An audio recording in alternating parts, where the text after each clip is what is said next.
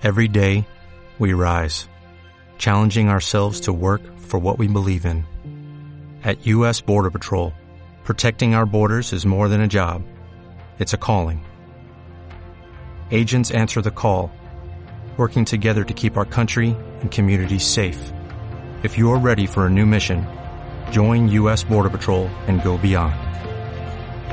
Learn more at cbp.gov/careers.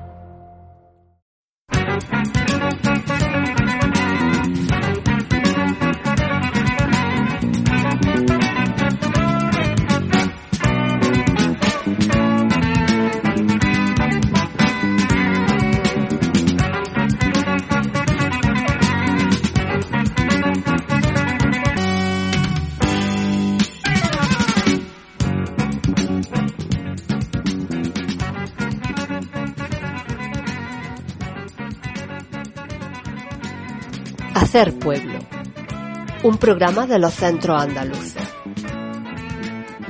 Desde aquí queremos dar voz a la cultura popular andaluza y a las luchas sociales de nuestra tierra como instrumento de liberación del pueblo trabajador andaluz. Hacer pueblo consciente y libre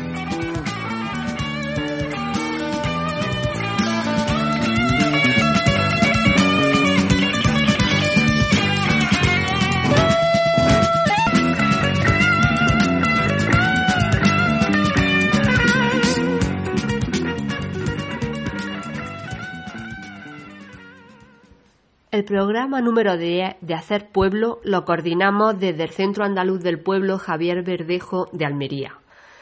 Hola a todas y a todos. Mariano, ¿qué nos vamos a encontrar en este número de Hacer Pueblo? Hola Eva y hola a todas nuestras escuchantes. Eh, hablaremos en primer lugar sobre la interesante presentación del último trabajo del profesor universitario Jorge Leirola sobre la toponimia de Almería. Como en estos días se ha celebrado también el 137 aniversario de la Constitución andaluza de 1883, la conocida como Constitución de Antequera, las compañeras y compañeros del Centro Andaluz del Pueblo, José Félix Rivera, nos hablarán de Huelva, nos hablarán de este importante acontecimiento histórico. También Palestina siempre está presente en Hacer Pueblo y esta vez va a ser a través de una entrevista que le hacemos a José Domínguez, que es el portavoz del, grupo BDS de, de Almería. A continuación, desde Córdoba, las compañeras nos informarán de la presentación en dicha ciudad del colectivo feminista Andaluza en pie. Volveremos después con Jorge Lirola porque además de investigador destaca por su labor en la lucha contra la corrupción en la universidad. En una entrevista que creemos que va a ser interesante nos hablará sobre ello. Y para terminar, las compañeras y compañeros del Centro Andaluz del Pueblo, Blas Infante de Granada, nos harán una breve reseña sobre las últimas novedades de la editorial Hojas Monfíes.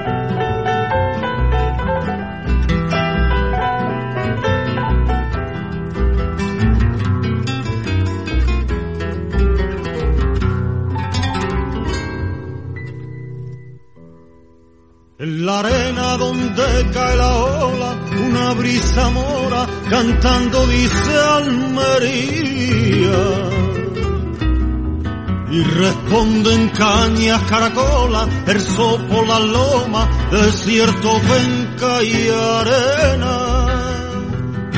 Es la morena de Andalucía, sirenaría, rosa de abril, primores, agua y primores, y vengan flores hay que vivir. Mirarla parece tan sola, será que no sabe que le doy mi amor. ¿Será que mira Barcelona donde se le ahoga medio corazón? Despiértate tierra morata, si no eres sensata, ¿quién te hará feliz? Que sean los pescadores, los tiburones del litoral, la prenda de sus calzones, a quien da un ole la libertad.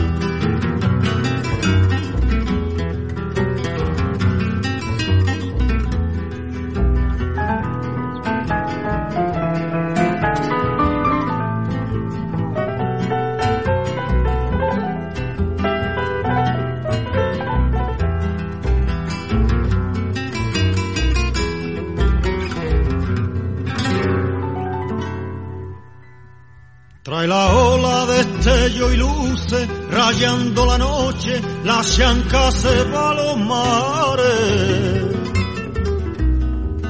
A la busca de un tesoro frío que mueve los hilos de las mareas lunares. Y vienen de madrugada los armonetes y el calamar fresquitos son los mejores, niñas primores agua salada. Mirarla parece tan sola, será que no sabe que le doy mi amor. ¿Será que mira Barcelona donde se le ahoga medio corazón? Despierta de tierra morata, si no eres sensata, ¿quién te hará feliz? Que sean los pescadores, los tiburones del litoral, la prenda de sus calzones, a quien da ole la libertad.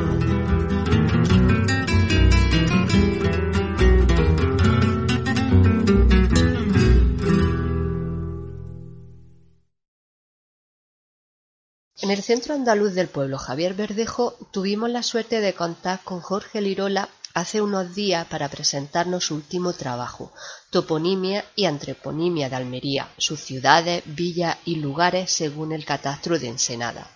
Jorge Lirola es profesor de la Universidad de Almería e investigador de reconocido prestigio, es miembro cofundador y presidente de la Fundación Iptufai y portavoz de la Asociación por la Transparencia Universitaria. La toponimia de un territorio nos permite conocer su ADN cultural, nos descubre qué lengua y cultura y la proporción en que éstas contribuyeron a su desarrollo histórico. Como muestra os dejamos unos breves cortes de la charla. Eh, se utiliza mucho el lugar de procedencia, la toponimia, ¿no? De Córdoba, igual que en la época andalusí, Curtubi, ¿no? hay muchos lugares en esos apellidos que indican esa procedencia de dónde venían. Tanto macrotoponimia como microtoponimia, ¿no? Collado, o también a veces el gentilicio directamente, vizcaíno, navarro, eh, de Navarra, de Vizcaya, otro procedimiento era, igual que en la época andalusí, el LACA, el apodo, pues eh, un apodo que podía ser eh, personal, más específico, eh, bueno, moreno, calvo, apodos que incluso hoy en día en los pueblos se heredan. un apodo de uno que luego lo van heredando todos los, familiares. Igual pasaba en aquella época. Y era muy habitual también el oficio, que el oficio te determinara y lo incorporara a tu misma eh, onomástica. Lo curioso, porque la, la microtoponimia sí que lo árabe tiene una mayor presencia y le supera a, a lo latino, ¿no? Aunque porcentaje, el mayor porcentaje en la microtoponimia es castellano, ¿no? Eh, le debemos también Robert Pocklington, que es el que lo ha analizado, le ha ido poniendo una clave, ha hecho una taxonomía según el, significado de cada uno de los terrenos y podemos ver ahora también cómo eh, el primer elemento en la microtoponimia es el apellido. Entonces, en la época castellana, pues se llaman tales camillas, pues el nombre no es camilla, cosas de ese tipo, tipo de cortijo. Aunque ese elemento siempre ha sido muy tradicional, si analizáramos, eso también es curioso analizarlo, no lo voy a hacer ahora aquí, pero por ejemplo, la toponimia romana va mucho en el sentido de Purchena, eh, la villa de Porcius, Marchena, la villa de eh, Marcius, era mucho de grandes latifundios, por llamarlo de algún modo, no era latifundio, era una villa de un propietario que a su vez tenía con muchos esclavos y demás y generaba. Entonces una toponimia también, si hacemos ese análisis es muy interesante hacerlo. Eso lo podéis ver también en el libro a través de eso. En cambio la árabe pues es una toponimia más del tipo eh, Almunia, pues eh, Almunia, lugar de finca de recreo y demás, ¿no? Almarilla, lugar desde el que se ve. Eh, la central, ¿no? La que hemos eh, también uno de los elementos muy importantes es eh, lo que son las depresiones del terreno, barrancos, cañadas, igual que luego las elevaciones, ¿no? elevaciones individuales, porque la provincia de Almería pues, es una zona de valle y de, y de montaña. También el elemento del agua es fundamental, el tercer eh, los nombres van muy relacionados con el agua y el regadío. Y una de las cosas más interesantes es que en cuarto lugar hay un eh, gran número de toponimias sobre especies de árboles ¿no? y elementos que algunas veces siguen estando presentes y otras veces han desaparecido, con lo cual se pueden restituir bosques históricos ¿no? que había y que ahora a lo mejor de especies que han ido desapareciendo. Ahora si buscamos los Garbín, eso es una de las cosas, buscamos Garbín eh, en el Instituto Nacional de Estadística, pues nos dicen muchos lugares por España, o no muchos, con un apellido muy extendido, pero hay otros que más, y todos han partido de Almería y de esa zona seguramente. Y esto seguramente es muy posible que fueran moriscos que, que volvieran, porque luego no aparecen todavía, no aparecen en la repoblación sino que aparecen después. Vosotros imaginaos, porque es una de las hipótesis con las que trabajamos, vosotros imaginaos que vosotros sois de aquí, de toda la vida. Tenéis vuestra tierra, tenéis vuestra casa. Vienen unas autoridades y dicen, tú ya no puedes seguir estando aquí, si no te confiscamos todas tus casas y tus bienes y te echamos fuera, con una mano delante y otra detrás. Y te vas por ahí en una época que no es la actual, sino de la provincia de Almería. Esos son cómputos que, ya se sabe que Tapia lo estuvo analizando y lo fue sacando y en los repartimientos la mayoría de las veces, pues por ejemplo, uno de los libros que vamos a sacar próximamente, pues la tal de lucha, la tal de, Cancaya, de Oane y demás, ahí había eh, 658 familias moriscas 20 cristianas viejas, que eran, que la población era mayoritariamente la morisca, ¿no? Y luego cuando se va a repoblar, se quiere repoblar con 200 eh, vecinos, 200 familias en toda la tarde. Ni se llegó a las 200 familias, no se pudo ni llegar a eso. Porque la gente que supuestamente venían de fuera mm, no alcanzaba ese número. Es curioso porque luego se van haciendo unas visitas para controlar, porque a la corona le interesaba que, que no vinieran los moriscos y no regresaran, entonces lo controlaban a través de unas visitas, que la última de las cuales se hizo en el 1593. A partir del 1593 ya se dejó de controlar todo ese proceso. Entonces ya en el 1593 se ve que muchas de las suertes que habían hecho y que se habían repartido eh, se habían ido los que habían venido a cogerla. Es decir, había menos población todavía de la inicialmente, unas 3.500 familias, nada más en toda la, provincia de, de, Almería. Pero es curioso porque ya empieza a haber gente que vienen aquí pero sin nada. Y además se registran sus nombres. Y en ese caso no se dicen de dónde vienen. Esos son los que para mí son más sospechosos de ser moriscos porque nosotros imaginamos, si esa familia si hubiera venido tiempo antes, podría haber cogido tierra. Es que sobraban las tierras. Si es que los lotes, las suertes que hicieron, no se llegaban a cubrir. por qué vienen después cuando ya no pueden tener y empiezan a, a comprar porque muchas de las suertes también pues se vendieron y empiezan a trabajar o como arrendamiento y además también a, volver a hacerse con, la propiedad en esos, en esos territorios. ¿Qué escucha? Hacer pueblo. ¿Eh? Hacer pueblo. El programa de los centros andaluces del pueblo. Muy buenas a todos y a todas. Somos César e desde el Centro Andaluz del Pueblo José Félix Rivera de Huelva. En octubre celebramos el aniversario de la Constitución Andaluza de 1883 y desde 2015 Nación Andaluza y Sindicato Unitario de Andalucía organizan unas jornadas por la Constitución Andaluza, en la que también participamos los centros andaluces del pueblo, coincidiendo con la fecha en la que se aprobó nuestro proyecto constitucional por la sección andaluza del Partido Republicano Federal reunido en Antequera. Esta asamblea se realiza en respuesta al acuerdo tomado meses antes en la Asamblea de Zaragoza, en la que tras aprobar una, una propuesta de constitución para una República Federal Española, acordaron que las distintas secciones territoriales del partido realizaran propuestas afines de los estados territoriales que habrían de federarse en dicha república. En la propuesta constitucional andaluza, y a diferencia del resto de propuestas federativas, se establece la soberanía para Andalucía y así su artículo 1 dice lo siguiente. Andalucía es soberana y autónoma. Se organiza en una democracia republicana representativa y no recibe su poder de ninguna autoridad exterior al de las autonomías cantonales que le instituyen por este pacto. La historia del Partido Republicano Federal comenzó algo más atrás.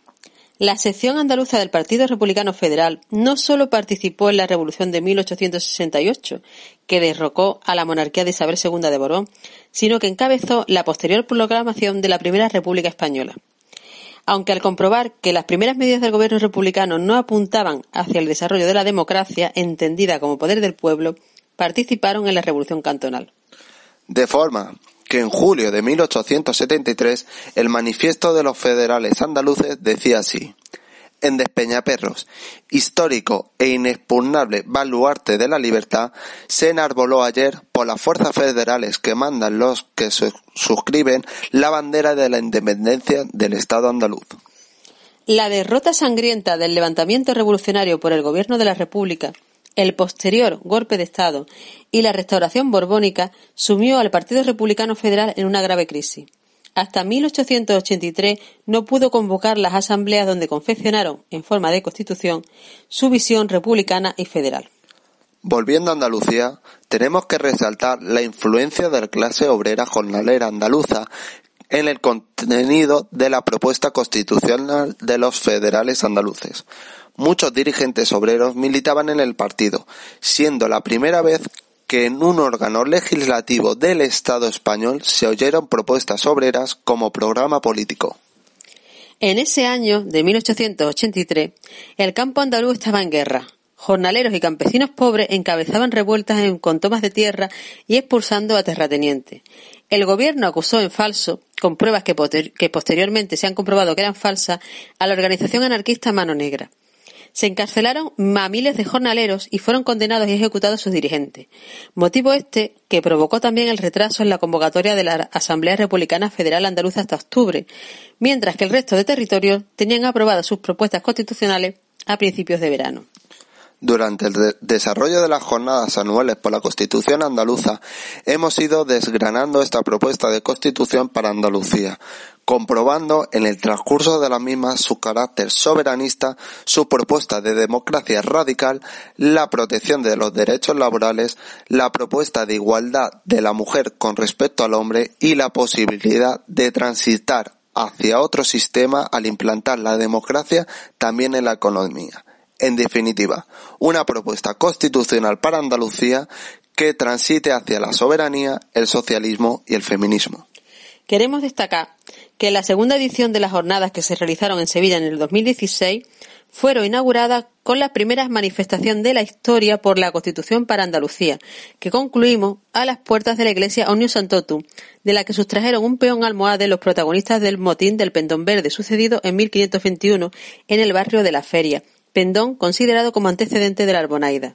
Lamentablemente, este año tenemos que suspender las jornadas por la Constitución andaluza por motivos de la pandemia, para evitar en lo posible el contacto y los desplazamientos. Iban a ser en Málaga el domingo 25 de octubre, así que aprovechamos para convocar las jornadas del año que viene 2021 en el mismo sitio en Málaga. Aunque no por eso vamos a dejar de homenajear nuestra Constitución. El domingo 25, las organizaciones convocantes participaremos en un encuentro por videoconferencia y editaremos cada una de ellas unos vídeos breves donde expresaremos los motivos por los que consideramos a nuestra Constitución como un efectivo programa revolucionario para la conquista de una Andalucía soberana, socialista y feminista. ¡Viva la Constitución andaluza! ¡Viva Andalucía libre! Hacer pueblo tenemos como objetivo fundamental el ser un instrumento más de los muchos que debe haber al servicio de la liberación nacional y social de nuestro pueblo, de Andalucía.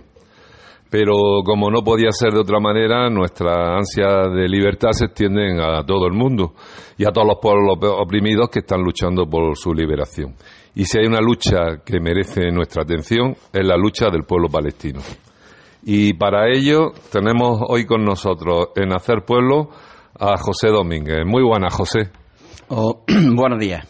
Muy bien, pues eh, José, os lo presento, es un reconocido y reconocible militante de la izquierda almeriense eh, de toda la vida. Militó en el movimiento comunista de Andalucía, uno de los fundadores del sindicato USTEA, un integrante activo del comité anti-OTAN que hubo muy importante aquí en Almería en los años 80 hasta el referéndum del 86 y bueno, eh, profesionalmente ya está jubilado en su labor que es maestro, y, pero no se ha jubilado de, aún de luchas sociales y de movimientos en los que, en los que él trabaja. Y, y buena parte de su tiempo libre lo dedica en estos momentos pues, a una causa como es la, la Palestina. En concreto, él es el coordinador, aunque no tenemos, aunque no se tenga una, esa, esa categoría como tal, pero es el alma mater de, de BDS Armería el que nos lleva al resto del grupo no por, por donde tiene que llevarnos. Así que una, una persona importante dentro del BDS. Eh, José, que, para nuestros oyentes, nuestros hombres y mujeres andaluzas que algunas no conozcan todavía qué es BDS, ¿qué es BDS y qué pretende? Yo antes de empezar, el buen amigo Mariano me ha inflado el currículum y se, lo agradezco. Siempre hay a cierta edad es bueno que uno le, le recrezcan sus méritos. Y contestando ya la pregunta, eh, BDS, bueno, BDS es el nombre de una campaña internacional que arranca en 2005, impulsada por numerosas organizaciones de la sociedad civil palestina y que desde entonces tiene una actividad eh, sostenida y constante tanto en el interior de Palestina como en el exterior. Es decir, BDS es una campaña internacional que desde, esa, desde su fundación en 2005 ha conseguido bastante éxito, aunque también ha tenido que enfrentarse a numerosas dificultades, sobre todo por los revisionistas. ¿Cuáles son los objetivos de BDS? Tiene tres objetivos, es decir, eh, sus actividades van dirigidas a eh, conseguir eh, tres grandes mm, deseos del pueblo palestino. Uno es el fin de la ocupación, otro es el fin de la apartheid y otro es el derecho al retorno de los miles de personas que tuvieron que, abandonar después del 48. Esos son los objetivos de BDS y a eso nos dedicamos básicamente. Eh, José, ¿cuál es la trayectoria ya concreta del grupo de BDS Almería? ¿Cuántos años lleva funcionando? Y cuéntanos algunas de las actividades más importantes que tú quieras reflejar de lo hecho en estos años. Bueno, pues como dice, BDS, además tú lo sabes porque estaba desde, la fundación, lo creamos en, en febrero o marzo de 2013 bien es verdad que la gente que estamos hoy en BDS, una parte apreciable, no hemos llegado en 2013 a la actividad con Palestina. Muchos de ellos, Mariano, otros y yo, pues ya veníamos en nuestras organizaciones eh, trabajando mm, este tema junto a otros. Pero vimos la oportunidad de crear un grupo específico de solidaridad con Palestina.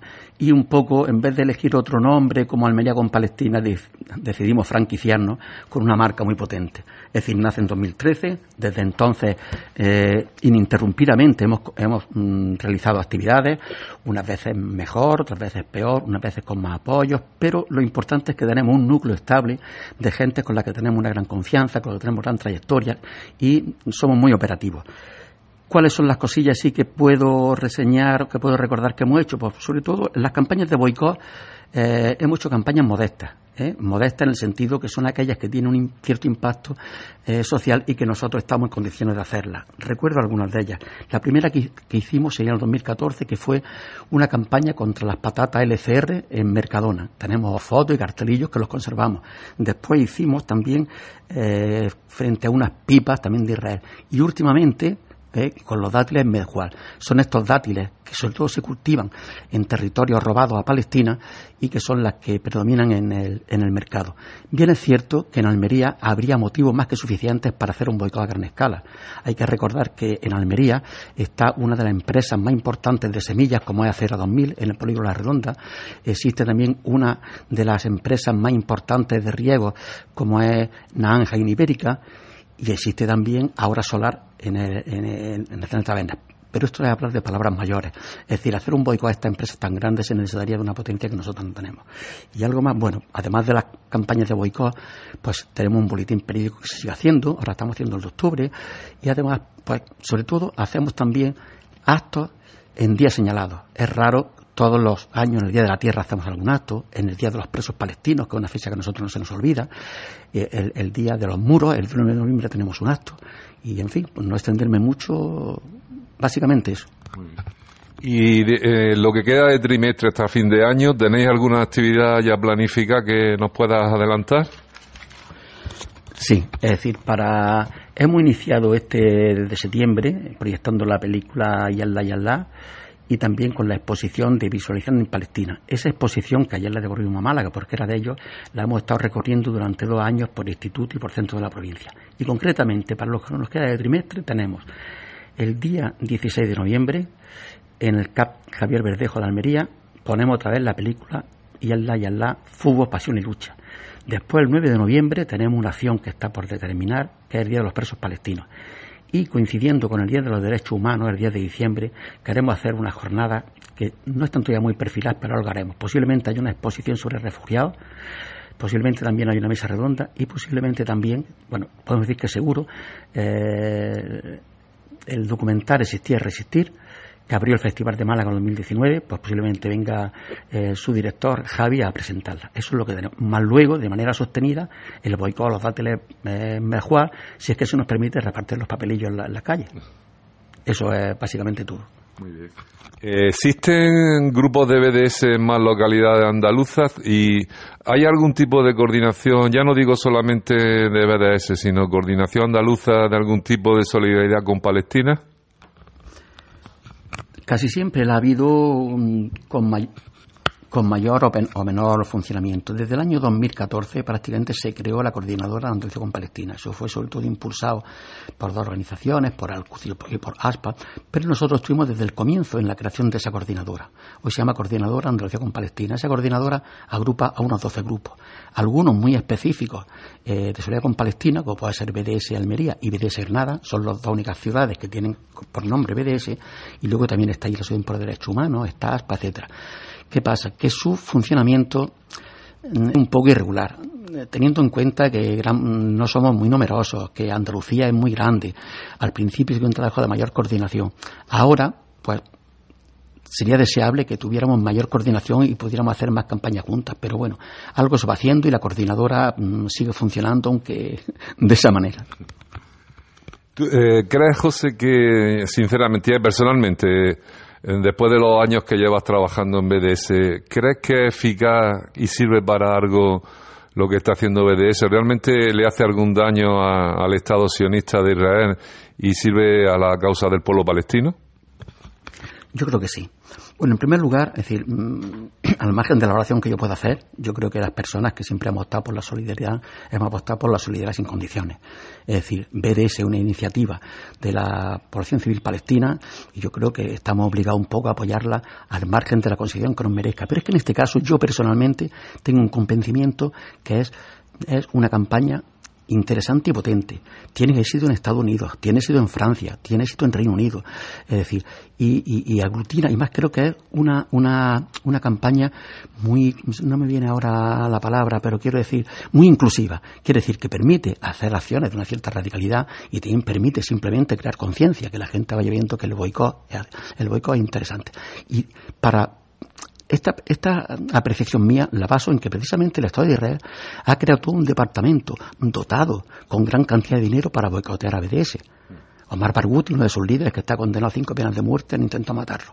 Y ya quiero referirme a algunos mm, éxitos recientes que son muy importantes. Acabo de leer en la prensa ayer que la Universidad de Columbia, en Estados Unidos, ha hecho una campaña y ha prohibido mayoritariamente no adquirir eh, productos que, de alguna manera de Palestina. Y muy recientemente, lo sacamos nuestro boletín, en Francia un gran éxito. En Mulhouse fueron en 2013 condenados 11 activistas de BDS por repartir en la puerta de, de un supermercado propaganda y ahora el Tribunal Europeo de Derechos Humanos le ha dado la razón. Quiere decir que BDS es una marca potente, BDS es muy conocida, BDS permite que cualquier persona que quiera hacer algo en Palestina se acerque a ella, siempre va a encontrar una actividad que le motive y que esté de acuerdo un poco con sus intereses.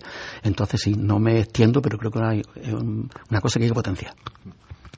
Pues muy bien. Eh, para terminar, José, simplemente si quieres decir algo más o quieres animar a la gente que nos escucha, a la andaluza y andaluces de conciencia, a que ya muchos lo están haciendo, pero a otras personas que aún no, a que, a que se animen a trabajar en BDS, eh, al seguir las acciones de BDS y a apoyar la lucha del pueblo palestino.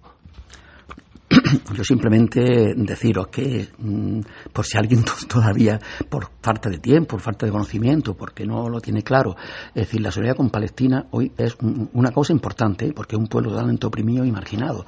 Entonces yo animo a la gente que no, es decir, que eh, bien, eh, tomando contacto con los grupos de solidaridad con Palestina, que hay prácticamente en todas las capitales andaluzas, la hay, pero también está la autoorganización, es decir, también es necesario que cualquier persona individualmente, cualquier grupo puede tomar iniciativas de solidaridad con Palestina.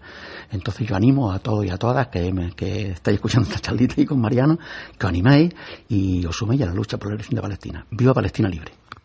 Pues muy bien, José, agradecerte eh, en nombre de Hacer Pueblo y de los centros andaluces del pueblo tu participación y como decimos con otros temas tan importantes y tan interesantes como el que tú nos has hablado, vamos a hacer seguimiento siempre de la causa del pueblo palestino.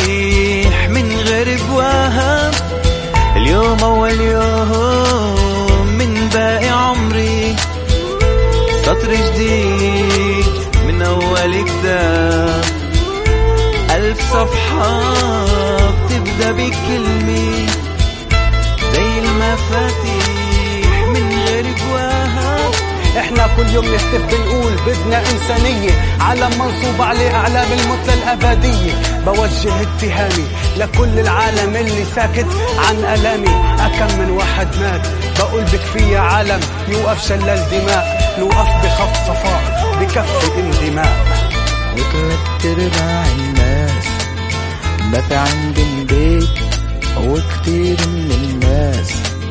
في بنات الحيط والباقي من الناس. عايشين بياريت إنه يفيق الإنسان ويتهدم هالحيط Bizitzak badauka Zenbait arrazoi bizitza ospatzeko. Bizitzak badauka Tristuratikat aurrera egiteko. Bizitzak badauka Minatikat maitatzen jarraitzeko. Bizitzak badauka Musika mesteko eta elkartzeko. Palestinan checkpoint rock Zubiak eraikiz. Palestinan checkpoint rock Isiltasun hautsiz Palestinan checkpoint rock. Rap sustraiei eutxiz Palestinan checkpoint rock. Arreziak errautziz Palestinan checkpoint rock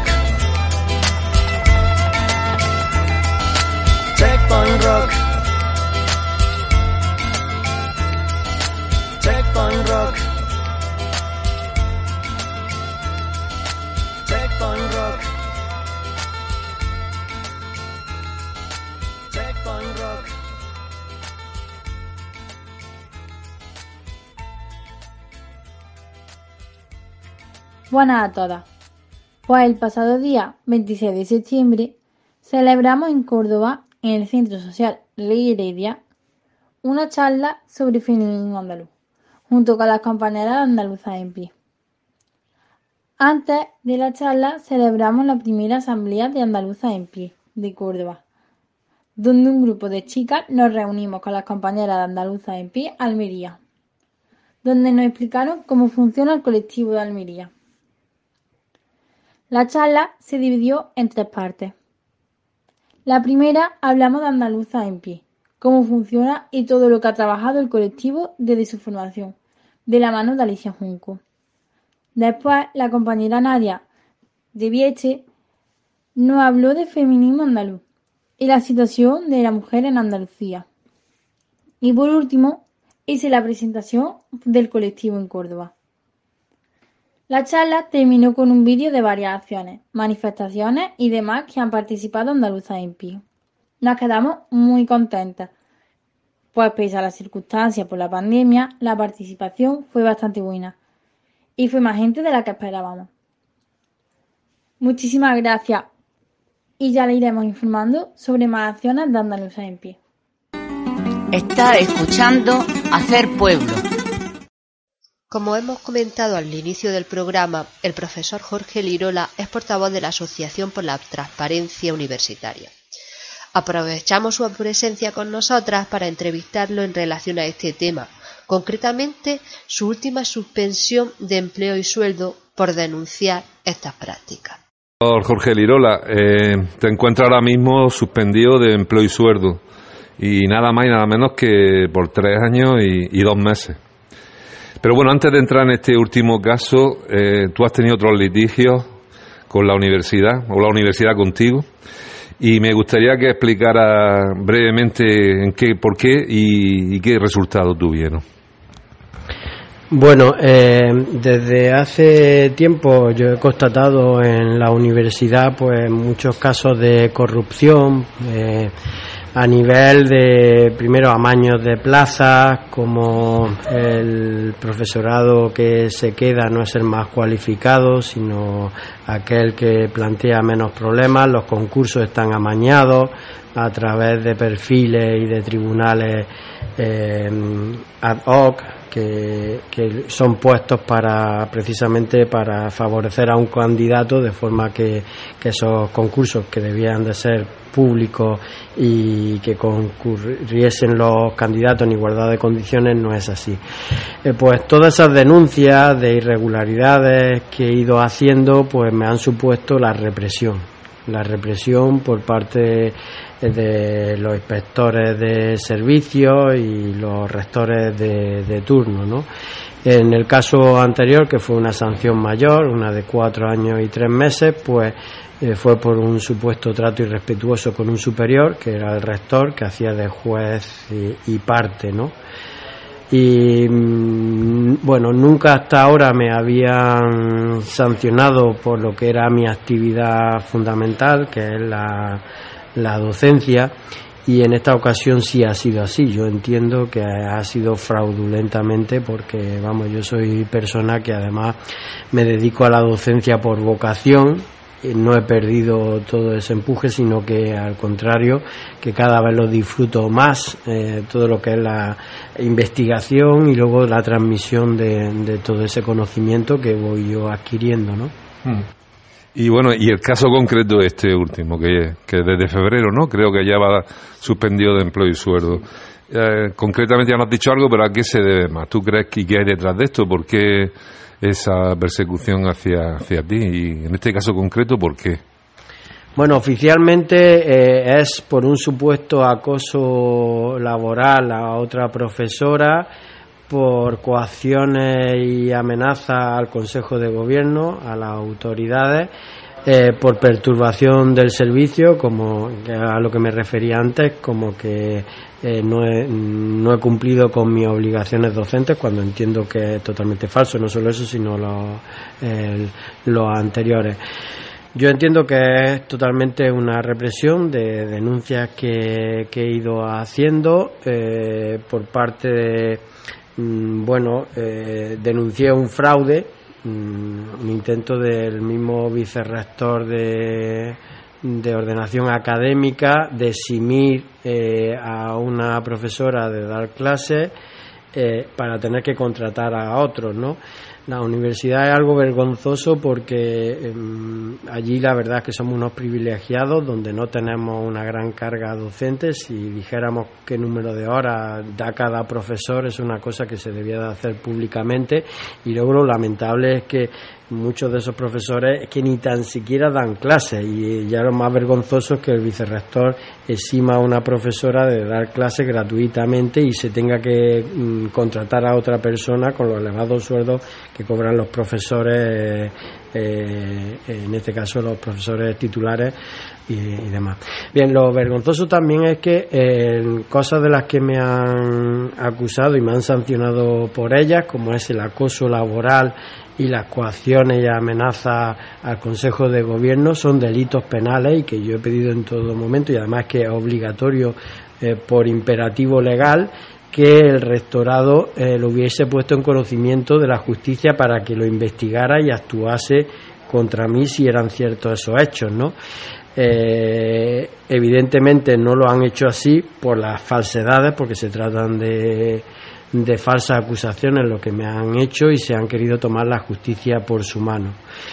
Yo en mi caso sí he acudido ahora también a la justicia, mm, no solamente por la vía contenciosa administrativa para discutirlo, sino también por la vía penal. Y espero que en este caso pues los jueces entren a fondo eh, y que se demuestre que, que realmente somos todos iguales ante la ley, ¿no? Aunque me imagino que además ya lo estoy comprobando los los brazos de las manos de la universidad son muy largas y llegan muchas veces, pero espero que no que no sea así, ¿no?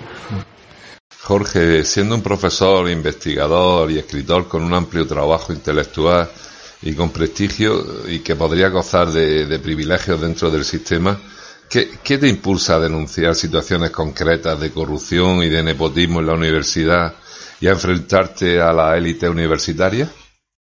Bueno, yo creo que tú mismo lo has dicho por profesionalidad, es decir, yo me sentiría muy mal si lo que me encuentro que en mi lugar de trabajo no tuviera un compromiso, ¿no? Y entonces cuando veo que el profesorado que está realmente abusando de su poder en contra de los alumnos y demás, pues eh, el no hacer nada de eso me supondría un mayor deterioro para poder hacer mi, mi trabajo, ¿no? Me minaría en mi conciencia, ¿no? Eh, yo suelo utilizar mucho una palabra, no hay mayor tranquilidad que... Eh, perdón, no hay mayor felicidad que la tranquilidad de conciencia, ¿no? eso lo dijo Vaya, un pensador andalusí. Lo que sí me ha, mm, me ha molestado mucho en esta ocasión ha sido la manipulación que han hecho por parte del rectorado de distintos sectores, de asociaciones de alumnos que además ni me conocían eh, directamente, ¿no? Porque yo la, la, relación que he tenido normalmente con, con los alumnos ha sido tradicionalmente muy buena porque lo he apoyado en todo lo que yo he entendido mm, reivindicaciones justas, ¿no? Porque creo que es una de las cosas fundamentales que debemos de enseñar, son valores, ¿no? Transmitirle a, a, las nuevas generaciones también que merece la pena eh, luchar y trabajar por lo que uno, cree, en lo que cree en eso, ¿no? Entonces, en ese sentido, para mí es, es fundamental, ¿no? Es decir, si yo hubiera huido eh, soy muy consciente de que en la universidad soy una especie de bicho raro, porque allí pues, pues, pues lo, plantean, lo habitual muchas veces, pues como estabas diciendo, se favorece que sean personas que vivan de espalda a, la realidad social, si a veces parece que hay un compromiso un poco de paripé en ese sentido, porque es un estamento muy poco solidario, ¿no? Eh, con, con, toda esa, con toda esa realidad. Yo en ese sentido, mm, como decía, mi, mi conciencia no, me lo, no me lo permite, ¿no? Y, y, creo que eso es lo que me da fuerza también pues para trabajar, ¿no? Claro. Bueno, pues para terminar, ahí leyendo tu escrito último y demás, hay dos cosas que me hacían, me han llamado la atención, ¿no? Que hablas de que eh, la distancia que hay entre la universidad y la ciudadanía y la población, tanto de Almería capital como de la provincia, ¿no? Y que siempre uno de los objetivos de los rectores es acercar a, a la universidad, a la población y demás, y bueno, yo, yo lo que constato es todo lo contrario, ¿no? Y si se acerca algo a la universidad, bajo mi punto de vista, por lo que veo en la, empresa y los intereses comerciales y demás, y poco más, ¿no? hay realmente. Pero bueno, ahora quería preguntarte, y otro tema también, que ha sacado ya un tema más concreto sobre la Universidad de Almería, que a mí me ha llamado la atención, es que Almería, como todos sabemos y todas sabemos, ha tenido un, un rico pasado en Andalucía durante la llamada Edad Media, para que los que no pero hablamos de Andalucía, ¿no? De la época Andalucía. Un, Almería ha sido un emporio, ha sido de bueno, y sin embargo, tú mismo estás denunciando que no, no, es lógico que la Universidad de Almería pues no cuente con un área potente de, historia de, esta época andalusí, ¿no? ¿Podrías desarrollar un poco más estas dos ideas y terminamos? Sí, claro. Eh, bueno, yo lo que constato es que por eso la universidad, como además como núcleo de, poder, vive muy de espalda realmente a, a la sociedad, ¿no? Eh, tiene unos, unos intereses muy determinados. Si la gente supiera, si la gente de, de, a pie supiera la corrupción que hay en todos esos proyectos de investigación y demás, que muchas veces son en beneficio propio determinado. El que si se investigaran también empresas, asociaciones con, con esas empresas y, y, todo lo que se, se, oculta ahí detrás sería algo escandaloso y, y, vergonzoso, ¿no? Em, y en realidad por eso en esa espalda que le da la universidad a, a la sociedad pues se puede ver también pues como aquí mismo en Almería no que en Almería Mm, es incomprensible que con todo lo que costó de que hubiera una especialidad de historia pues luego pues la parte de medieval mm, no esté a un nivel eh, mínimo, ¿no? Es que es una cosa donde nos encontramos que cuando se reforman los planes de estudio dejan asignaturas que, por ejemplo, aparece numismática y epigrafía, pues se espera que hablen pues de la numismática y de la epigrafía andalusí, porque cuando va a haber una excavación van a aparecer monedas de la época andalusí. Eh, cuando se va a hacer una excavación aquí, los alumnos necesitan una formación de esa época, porque es lo que va a aparecer pues no hay ningún tipo de formación. Lo único, la asignatura esa misma de epigrafía y numismática es puramente latina, eh, de la época romana, ¿no? Yo, la verdad, no lo entiendo. Lo he, lo he planteado así en reuniones y eso lo que, lo que me ha supuesto es la represión. Es que fue algo vergonzoso en, en la Junta de Facultad donde se trató e, ese tema y lo que hicieron fue venir a, a por mí, ¿no? Con eso es algo muy muy muy lamentable pero que, es fiel reflejo también de lo que tenemos en Almería no de Almería una ciudad que podía sacarle mucho partido a, realmente a todo eso donde apostar realmente por un turismo cultural de calidad que revertiría también en, un mayor desarrollo de la ciudad, en una mayor proyección, pero eso habría que trabajarlo pues desde la, propia universidad, que es con la que se cuenta también con fondos, pero es muy, muy, muy lamentable, como digo, que, que, no, que no se asuma también esas necesidades, que son necesidades reales, ¿no? Pues nada, solo nos queda que darte las gracias por todo, por tu espíritu crítico, por tu espíritu de lucha y porque bueno, ojalá que nosotros que somos andalucistas, que queremos una Andalucía libre, pues ojalá que hubiera muchos profesorados como tú en la Universidad Andaluza, porque seguro que el futuro de Andalucía sería mucho mejor. Darte las gracias, vuelvo a repetir, y aquí este programa vamos a hacer un seguimiento del caso en el que está ahora mismo y aquí los tienes para lo que lo necesites también, ¿vale? Muchas gracias, Jorge.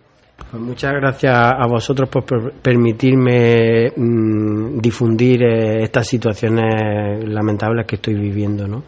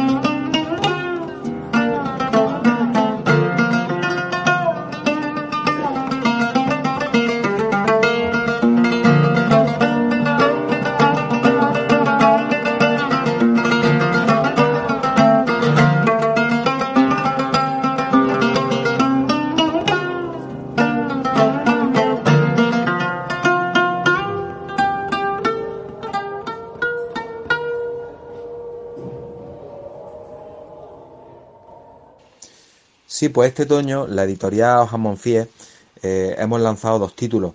El primero de ellos, Diego Ruiz, Abel Gudra y el enigmático diván eh, La Andaluza, constituye un estudio de Antonio Godoy Romero sobre estos dos personajes del andalucismo revolucionario a los que Blas Infante alude en su escrito Diego Ruiz Abel Gudra y el poemario de Abel Gudra La Andaluza, que estaba editado eh, únicamente en italiano, se editó en los años 20 del siglo pasado y por primera vez se, hace en este libro una edición de ese diván, de ese poemario en castellano, una edición bilingüe italiano-castellano.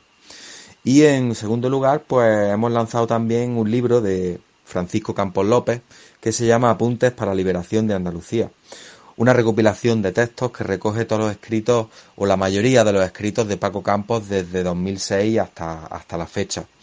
Eh, y es interesante porque en sus casi 400 páginas que aglutinan todos estos escritos, pues se hace un recorrido por, por todos los aconteceres políticos de Andalucía y de nuestro contexto en, en todos esos años.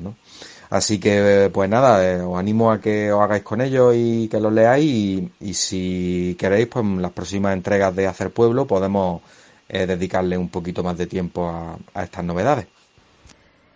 Hasta aquí el programa número 10 de Hacer Pueblo. Nos encontramos en el próximo número. Salud.